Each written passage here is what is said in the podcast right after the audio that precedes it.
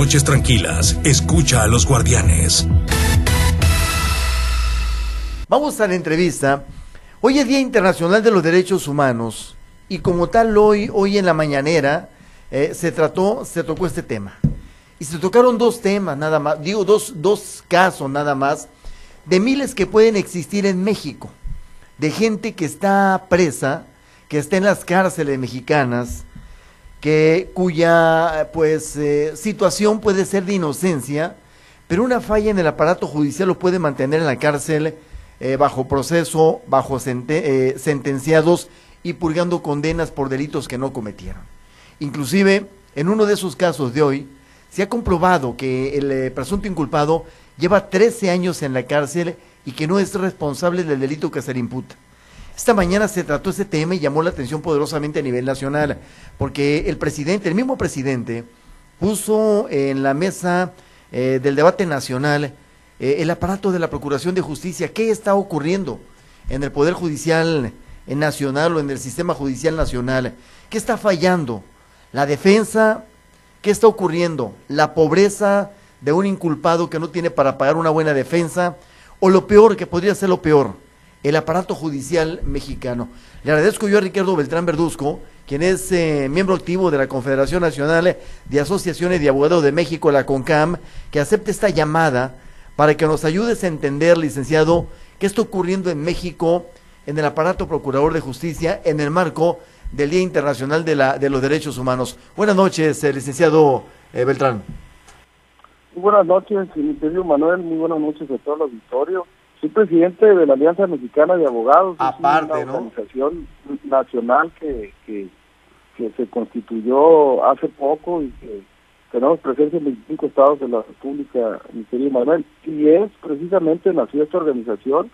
a partir de estas violentaciones también que hubo en plena pandemia respecto al, a la parálisis del sistema judicial mexicano. Por eso eh, nació esta organización en defensa de, de, la situación tan terrible que vivimos, pues si de por sí tenemos una mala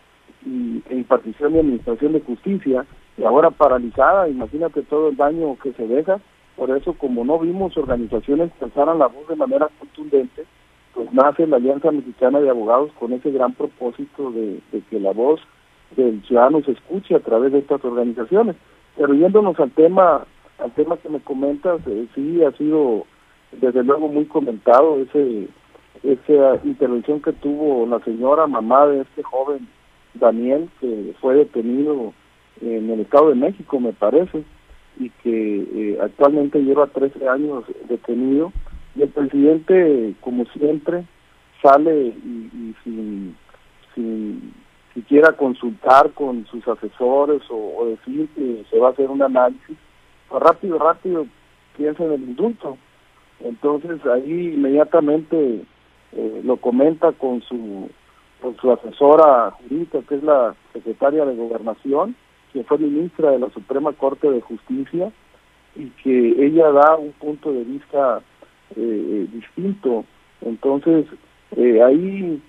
a nivel nacional pues, se ha corrido las grandes figuras, que es el indulto y la amnistía, porque hay que recordar que el propio presidente de la República impulsó esa una ley de amnistía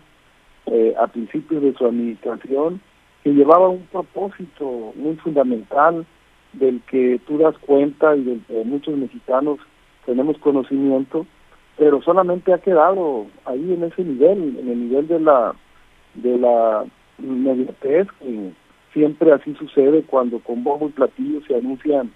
eh, reformas o se anuncia una reestructuración, pues aquí también sucede lo mismo. Entonces, este tema eh, del,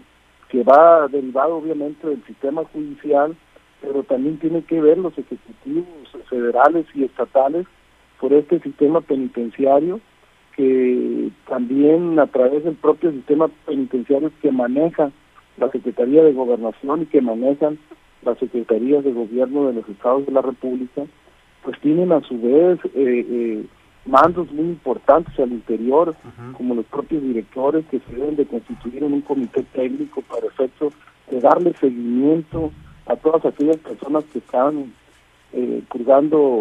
condenas y que están a disposición obviamente el Ejecutivo, en unos casos del Ejecutivo Federal, en otros casos del Ejecutivo Estatal. El sistema penitenciario adolece de mucho, pero el sistema judicial federal y estatales, pues también es exactamente lo mismo. ¿Cómo es posible que un proceso donde la señora claramente refiere que, de acuerdo a las pruebas que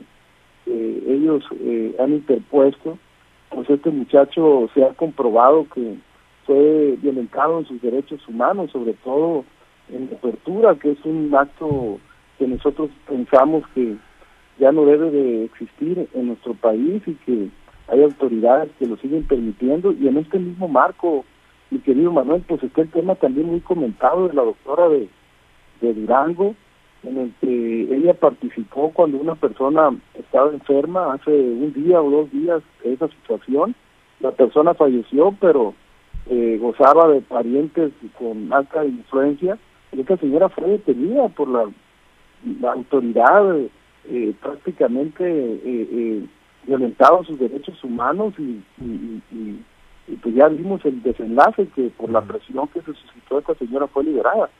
pero pero estaba bajo proceso pero está bajo proceso todavía. así es, qué celebración tan tan terrible de, de, el aniversario de la promulgación de los derechos humanos en nuestro país y a nivel mundial, que, que, con este tipo de eventos y de sucesos que, en nada abonan a la situación tan terrible que vive el país, pero que al final es la realidad, Manuel, es la realidad que se vive en nuestro país y podemos entrar en el debate, es el indulto, es la amnistía, pero, pero yo creo que debe de existir un aparato de justicia, pero muy coordinado también con lo que tú refieres eh, de parte del Ejecutivo federal y estatales también, por el seguimiento que se le da. Por una parte, hay un aparato que lo juzga y por otro lado, por otro lado ya que están sentenciados, hay un seguimiento que se le debe dar. Miles de reos en el país están en situaciones muy terribles y con mucha desventaja, precisamente porque no hay un seguimiento de parte de las autoridades ejecutivas, de las autoridades penitenciarias, para llevar el procedimiento establecido en las revisiones parciales de los propios reos, eh, de la situación de su causa penal y sobre todo de su situación. Entonces, por eso, porque de parte del Ejecutivo depende, depende de que haya defensores de oficio o defensores públicos que realmente están capacitados y especializados para darle seguimiento a este tipo de situaciones. Pero por otro lado, un aparato de, de administración de justicia que cumpla realmente con el respeto a los derechos humanos, que es lo más fundamental y que lamentablemente en este caso de este muchacho es privado de su libertad por más de 13 años y eso sí es una situación terrible. La propia secretaria de Gobernación lo estableció, que se trataba de una situación muy terrible, en una situación que, que definitivamente está fuera de la realidad. Bien, eh, es un tema muy interesante, eh, licenciado, y, tocaste otro para donde yo iba, iba enseguida con otra pregunta, el tema del indulto, que bien podría causar un severo problema al sistema judicial mexicano, pero me regreso al, al tema de origen. ¿Dónde está eh, ese nudo eh, que, que, está eh, obstaculizando una correcta aplicación de la justicia en México? El detenido,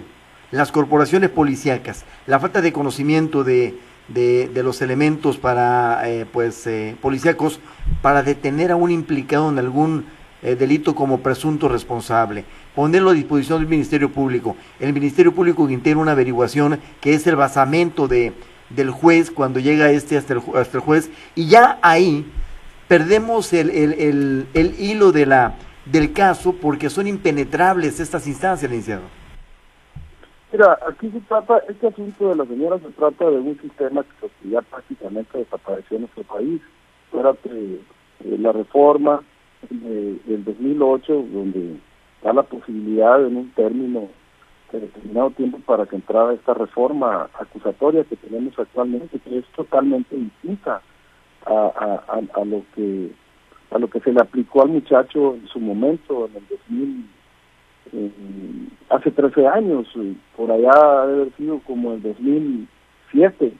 cuando se le inscribió este proceso al muchacho, donde todavía, como tú dices, existía la averiguación previa, existía pues, cierta complicidad en las fuerzas policíacas con, con el propio Ministerio Público y el Ministerio Público era prácticamente el que determinaba y le ponía los elementos al juzgador y el juzgador se basaba únicamente en los elementos que le ponía el Ministerio Público y ahí obviamente se basaba para eh, seguir el proceso. Entonces, con todas las argucias que se,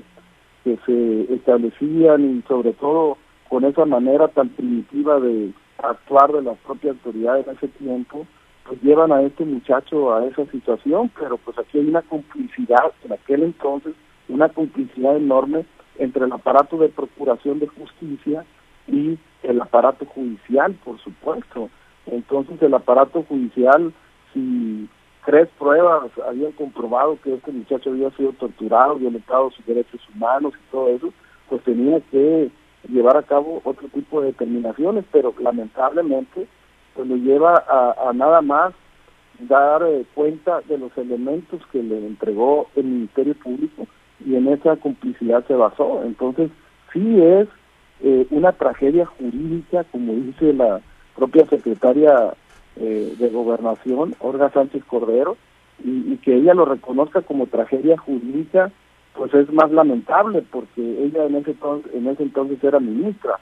y, y, y cuántas tragedias jurídicas no se han vivido en nuestro país, y cuántas tragedias jurídicas también les tocó vivir a, a nuestra hoy secretaria de Gobernación. Entonces, que diga así nada más que se trata de una tragedia jurídica y que el presidente de la República establezca que él va a analizar el caso del indulto, pues simple y sencillamente a una persona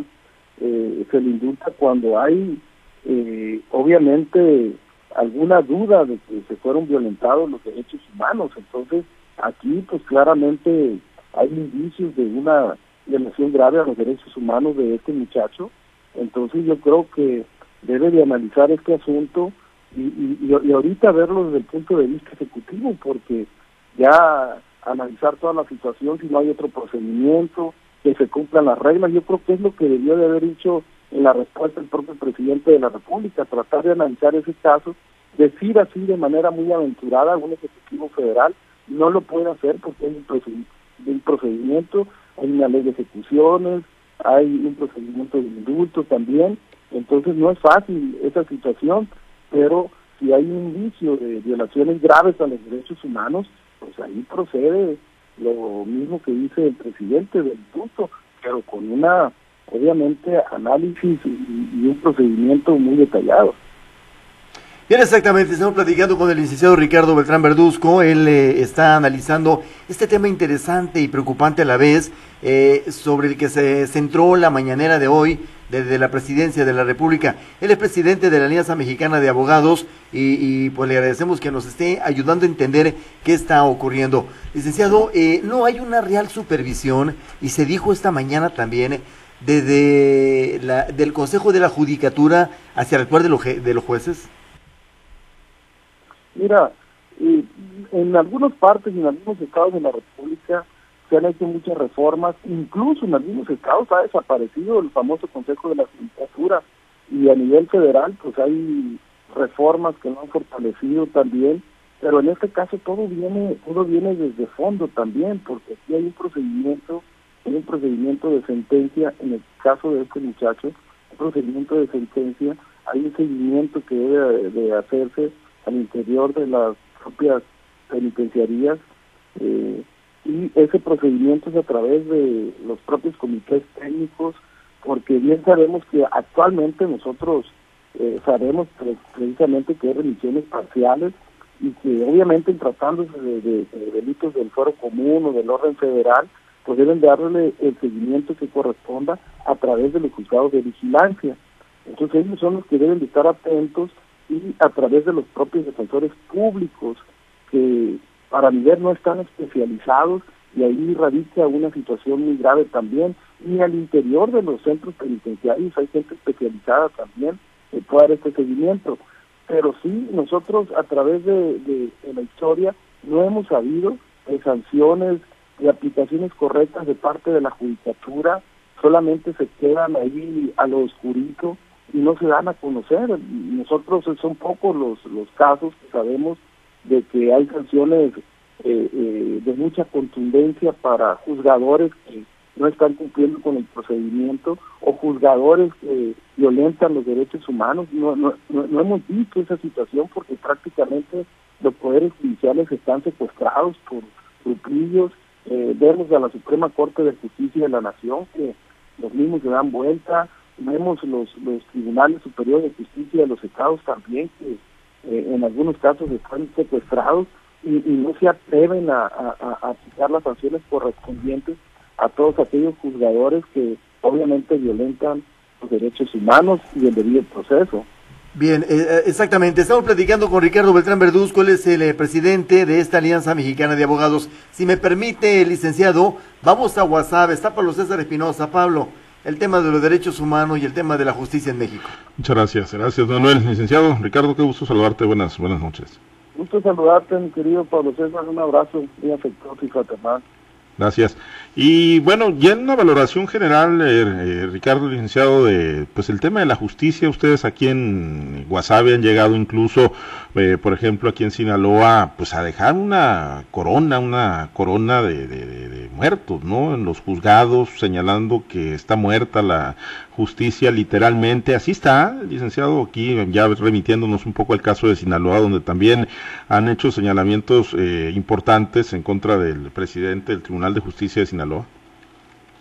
Sí, es, es indudable que lo que está sucediendo en Sinaloa es prácticamente lo que sucede en, muchos estados de la República. Aquí nosotros fuimos y exhibimos una, una corona y, obviamente la manifestación en pleno Día de Muertos, donde la inconformidad de nosotros es esa de parte de la eh, que quienes administran la justicia en el estado de Sinaloa, porque nosotros lo hemos señalado, tienen secuestrado prácticamente, y ahí nosotros sabemos que el tráfico de influencias ahí es, es, es a la luz de todos, todos sabemos perfectamente la protección que existe entre los propios juzgadores de parte de la cabeza, que es el presidente del Supremo Tribunal de Justicia, y solamente endereza acciones con aquellas personas que están en contra de las acciones que está haciendo y que a todas luces son ilegales. Entonces, así sucede también en otros estados de la República, incluso en el estado de Tamaulipas, ahí rentaron una funeraria y en la funeraria se hizo un ritual como si se tratara de un difunto. En Tijuana también hicieron lo mismo, algo parecido, en, en el estado de México, en Colima, entonces, eh, eh, esta pandemia ha desenmascarado prácticamente eh, estas situaciones en los aparatos de justicia de los estados y en el aparato de justicia federal también, que adolece de lo mismo, es exactamente lo mismo, hacía cuenta Manuel del propio Consejo de la Judicatura, y que donde hemos salido nosotros con toda la contundencia de juzgadores que que, sean apartados de sus labores. Son muy aisladas las, los, casos que se dan y que vemos cuántas violentaciones a los derechos humanos y al debido proceso existen y que prácticamente eh, dejan a un lado las propias denuncias de la ciudadanía y se enfocan solamente a sus intereses. Eso sucede en Sinaloa y a nivel nacional. Entonces, nosotros sí estamos muy molestos por esa situación eh, que se está dando y debe de ponerse un alto ya definitivo eh, a, estas situaciones que suceden y, nosotros vamos a seguir y por supuesto alzando la voz porque hemos sido tratados a veces con prepotencia y con arrogancia por parte del presidente del Supremo Tribunal de Justicia del Estado de Sinaloa porque él se cree el dueño absoluto de la justicia en Sinaloa y la quiere aplicar a su modo y quienes no estén de acuerdo con él, quienes lo critiquen, obviamente son sus enemigos y eso sí resulta algo trágico, como dice la propia secretaria de Gobernación. y, este es un tema, o sea, es una lucha de ustedes como abogados, eh, Ricardo, licenciado, o, es un sentir ciudadano de, gente que lleva sus procesos y que están empantanados por, por pues, la falta de atención en el Poder Judicial en estos momentos. Sí, es un sentir de toda la ciudadanía eh, eh, la propia la propia Fiscalía General del Estado tiene innumerables procesos ahí que no le dan trámite, se judicializan y prácticamente ahí quedan, ahí quedan en el intento nomás, y si hacemos una revisión, hay cientos de procesos que están paralizados y que el propio Poder Judicial, y me refiero a la materia penal, si nos vamos a otro tipo de materias, pues sucede prácticamente lo mismo. Y ahorita más con esta que se está justificando con esta pandemia, donde eh, la, lo, que está sucediendo son pérdidas millonarias precisamente porque no han sabido diseñar eh, alguna estrategia para efecto de atender debidamente, si atienden de manera pues, muy lenta, si atienden de manera muy restringida, no como se debe de atender y se debe de aplicar, porque acuérdate bien, la justicia debe ser pronta y expedita, y aquí es al revés, la justicia es totalmente lenta y siempre van a encontrar una justificación, primero porque no había recursos para poner más eh, eh, personal y para más juzgados, después porque está la tragedia esta de la pandemia, y siempre van a estar buscando una justificación para no aplicar como se debe de aplicar la justicia. La gente, muchísima gente, todo el ciudadano prácticamente que tiene algún problema eh, eh, judicial, pues está inconforme. Nosotros solamente recabamos, recabamos esa inconformidad de la ciudadanía y vemos eh, todos los días que son denunciados en las distintas entidades de, eh, municipales. Entonces, sí, es una situación que que la propia ciudadanía nos ha hecho llegar a nosotros, y no solamente te digo aquí en el estado de Sinaloa, en todo el país ha habido movimientos muy importantes que, que, derivan de la inconformidad por la propia administración de justicia. No es un problema personal, yo no traigo ningún problema personal con el, con el señor magistrado, lo único que traigo es un coraje y ese coraje es reflejo de la propia inconformidad en la ciudadanía. Y sí, y sí es, eh, o sea, yo insisto mucho, ¿no? Porque dices, y licenciado, y, usas la palabra coraje, pero, pero ese coraje sí es el coraje ciudadano, no, no hay nada más detrás en estas expresiones. No, absolutamente nada. Él siempre se ha molestado, siempre se ha molestado en las reuniones que nosotros le decimos la verdad, porque nosotros le decimos que hay situaciones y en buena forma, nosotros no golpeamos escritores como otros personajes, y tampoco nos alteramos eh, eh, con el servidor público, con mucho respeto, le decimos aquí en Mazatlán hay tantos problemas, hay esos problemas, aquí en Culiacán hay tantos problemas, en Abolato, en Guasave, en Guamuchil, en, en, Mochis, de aquí se los buscamos y siempre resulta que se molesta, se agita, empieza la soberbia, eh, empiezan otro tipo de actitudes de él, donde le decimos que hay jueces que parece ser que están siendo protegidos y ahí es donde empieza la molestia de este señor. Entonces, eh, no es porque nosotros cargamos un problema personal, porque hablamos de la realidad que, se está viviendo. Vayan y péguense una visita en los juzgados, el atraso que existe en cada uno de los juzgados. No hay esa modernidad que nosotros deseáramos. Están prácticamente los expedientes casi nos caen encima. Y si nos vamos a los a los a los juzgados de Culiacán, precisamente que están instalados ahí en el edificio del Supremo Criminal, pues no podemos entrar porque una bola de expedientes que,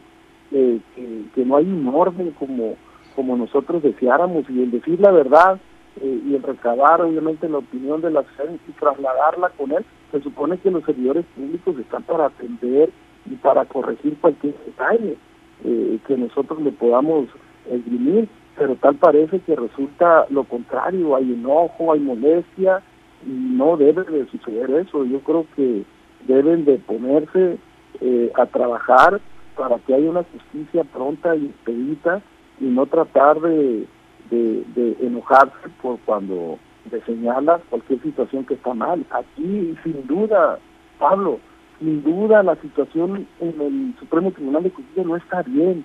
no está bien por la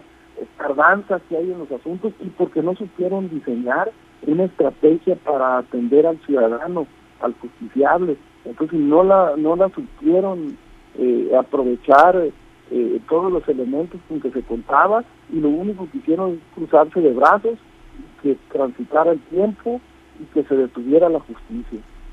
Muy bien. Ricardo, licenciado, como siempre, un gusto saludarte. Muchísimas gracias de mi parte. Un saludo afectuoso para todo WhatsApp, mi querido Pablo. Gracias, regresamos con Manuel Hernández. Manuel. Gracias a Ricardo Beltrán Verduzco, él es el presidente de esta eh, alianza, Alianza de Abogados de México eh, o, Alianza Mexicana de Abogados. Vamos hasta Guamuchi, el licenciado Ricardo, allá está Carlos Iván, Orduño Carlos Iván, los derechos humanos, la justicia y lo que deriva de todo esto. Muchas gracias Manuel. Ricardo, muy buenas noches. buenas noches, estimado Carlos, saludos muy afectuoso. Muchas gracias. Ricardo, ¿y, no, no, hay intención, no ven ustedes por lo menos un, una intención de parte de, de, las, de los encargados del sistema judicial eh, de poder cambiar este, este sistema tan tortuoso para la justicia en Sinaloa y en nuestro país? Pues tal parece que el único interés es personal, porque se apoderan de los aparatos de justicia, eh, eh, acomodan a todos sus familiares y amigos y es y es te digo y te repito Carlos no es solamente en el estado de Sinaloa es a nivel nacional si lo vemos nosotros en la propia Suprema Corte de Justicia vemos el tráfico de influencia desmedido vemos en todos los aparatos de justicia de los estados donde se donde prevalece obviamente eh, esa situación. Entonces por eso hay muchos asuntos como el de Daniel, por eso hay muchos asuntos como el de la doctora de, de, Durango, por eso hay muchos asuntos eh, que ahí están dormidos prácticamente en cada uno de los, de los, de los centros penitenciarios del país, precisamente por ese tortuguismo que existe, por esa ineficacia que existe y por esa falta de voluntad del aparato de justicia federal pero también hay que señalarlo de manera muy que de parte de, la, de los ejecutivos también hay, hay alguna razón por los mismos centros penitenciarios que, que, no cumplen con la formalidad y que debieran de estar eh, en un ejercicio muy constante con las personas que están eh, recluidas ya a disposición eh, del Estado mexicano, en algunos casos del federal y en otros casos de los estados, tratarse del orden federal y del orden común y que no hay un seguimiento como el que nosotros quisiéramos que se diera, así es que con el comité técnico, la revisión parcial, eh, que se mandara al juzgado de vigilancia y que el juzgado de vigilancia cumpliera con su función y que se estableciera bien el comité para que el procedimiento fuera adecuado y tratar de otorgar los beneficios a quienes lo merezcan y a quienes obviamente no representen un peligro para la tranquilidad y seguridad pública. Eh, eso es lo que nosotros eh, queremos y deseamos que exista esa coordinación entre el propio aparato de justicia y el propio aparato eh, judicial, pero en la mayoría de los casos prácticamente están enfrentados, están peleados y, y yo creo que aquí nada más se preocupan por el por el poder pero dejan al ciudadano prácticamente desprotegido. Por eso nosotros exigimos un fortalecimiento del sistema penitenciario mexicano y un fortalecimiento del sistema judicial mexicano también. Oye, recientemente...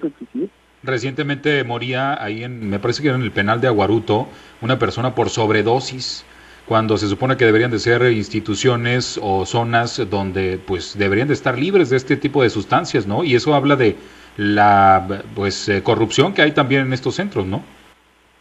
pues en todos los centros penitenciarios del país ya ya, ya, no escapan ni los, ni los, federales que antes nosotros los definíamos los federales entonces ahí se supone que los centros penitenciarios deben de servir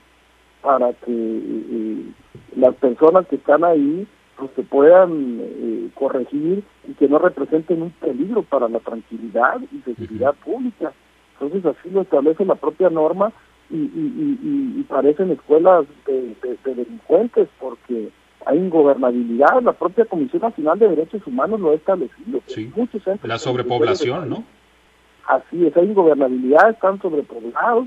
y no se hace absolutamente nada para tratar de corregir esta situación. Hay muchos eh, reos que desde cuando cumplieron con su condena y precisamente porque no existen las revisiones que se deben de hacer al interior de los centros penitenciarios, estas personas continúan. Entonces, eh, eh, no hay, te digo y te insisto, esos defensores públicos especializados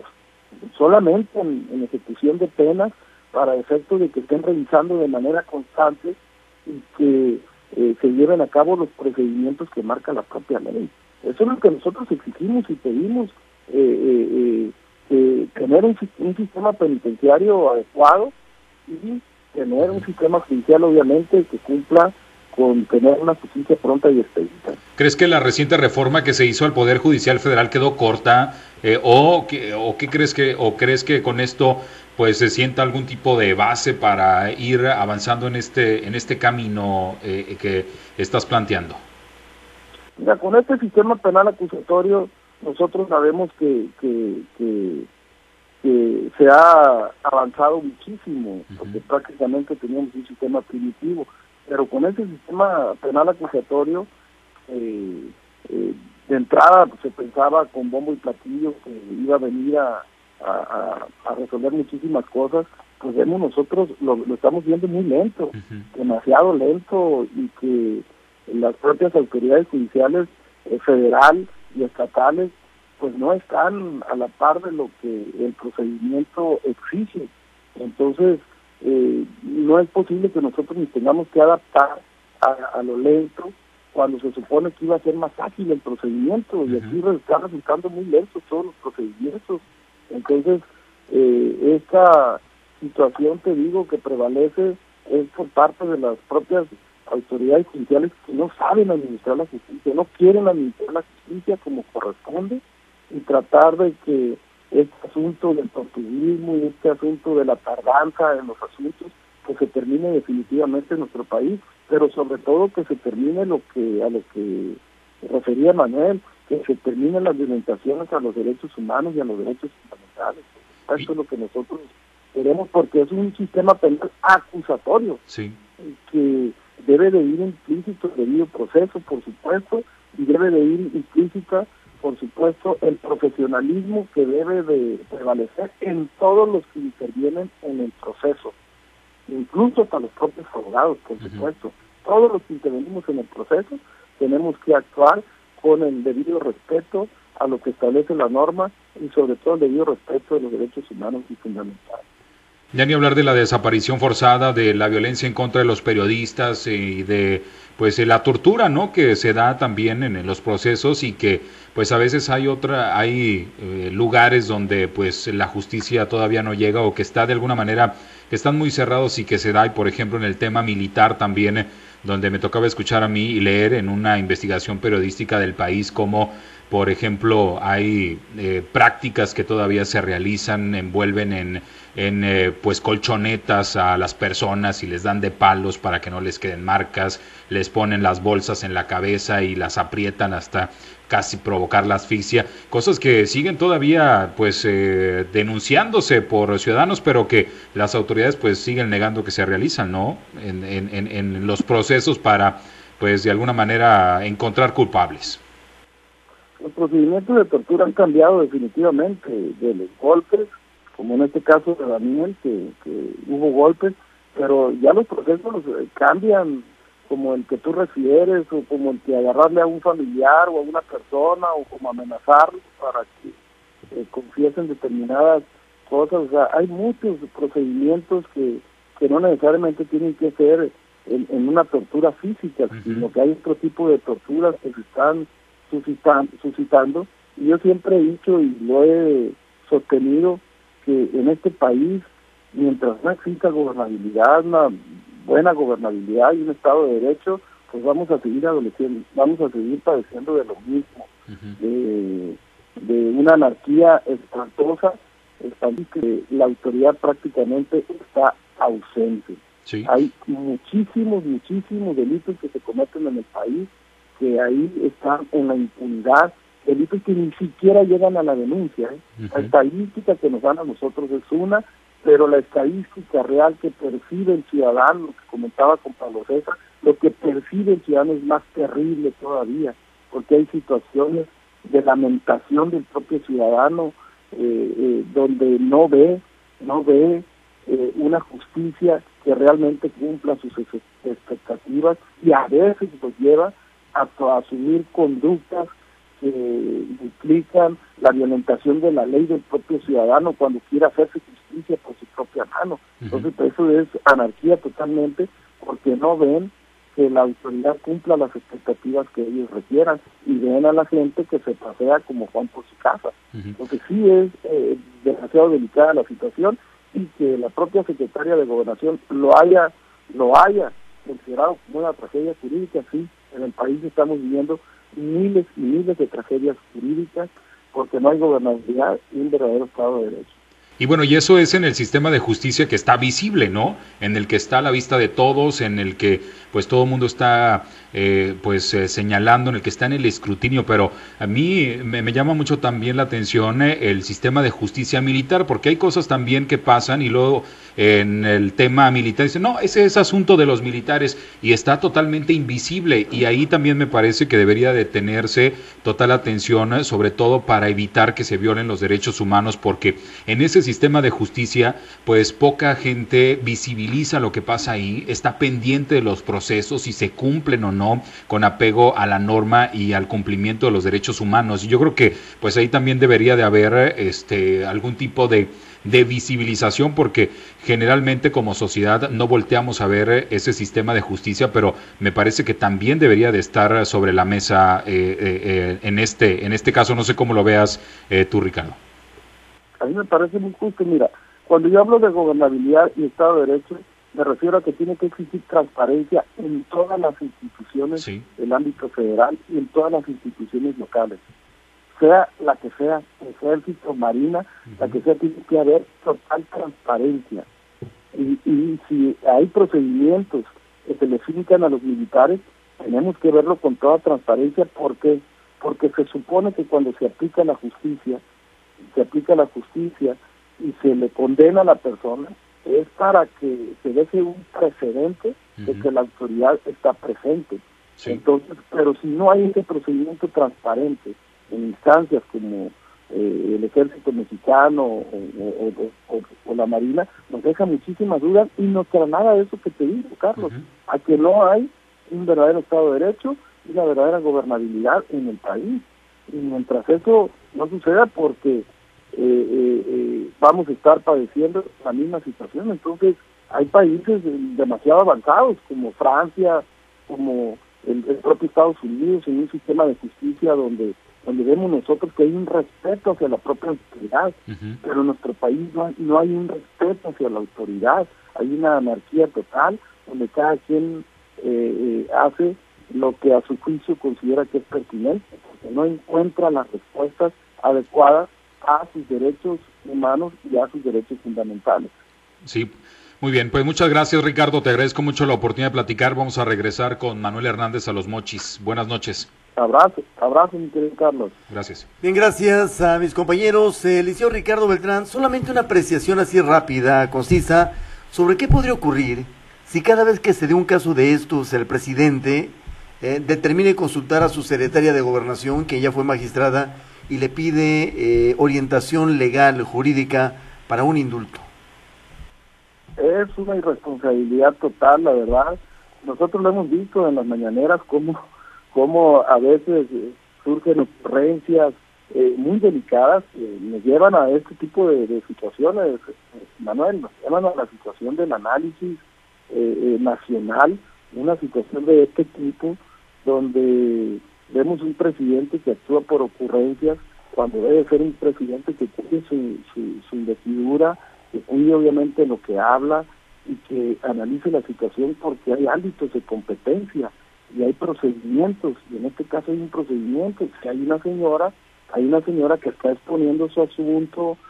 que se lo está ampliando a cómo está el asunto de su hijo, bueno, el presidente lo menos que puede hacer, por supuesto, y lo menos que hizo fue escucharla, pero también decirle pues, un procedimiento que lo van a analizar y trasladarla, obviamente, a la instancia que corresponda. Pero de esa manera tan aventurada que dice las cosas, pues vamos a proceder con, con el indulto, o sea, hay un procedimiento, hay normas, hay leyes,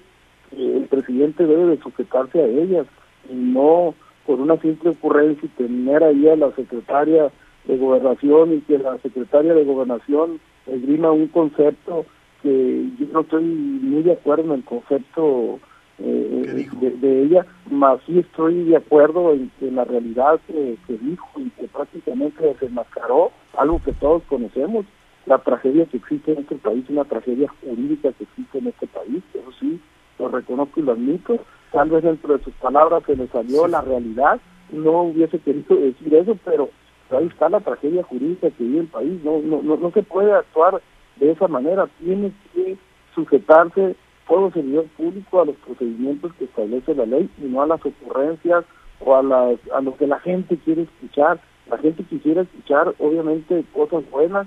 eh, inmediatamente,